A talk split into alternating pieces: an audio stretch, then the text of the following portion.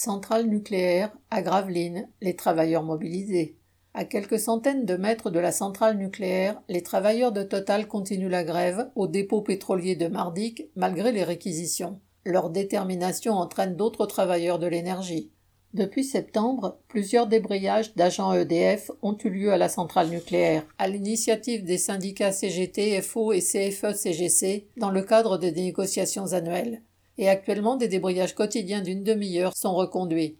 En résonance avec la mobilisation des travailleurs des raffineries, davantage de travailleurs participent aux assemblées générales et rassemblements quotidiens devant le site.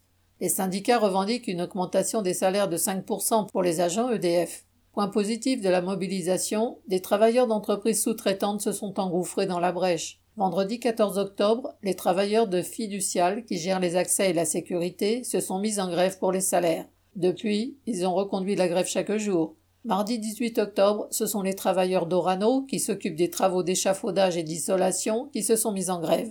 Comme de très nombreuses entreprises, la direction d'EDF a organisé la division des travailleurs des centrales entre ceux qui sont au statut EDF et ceux embauchés par des sous-traitants privés. La revendication commune des augmentations de salaire permet de passer outre ces divisions pour organiser une action commune. Le 18 octobre, l'ensemble des travailleurs en grève se sont réunis devant la centrale. Et l'après-midi, la manifestation à Dunkerque a rassemblé bien plus de monde que d'habitude. Correspondant Hello.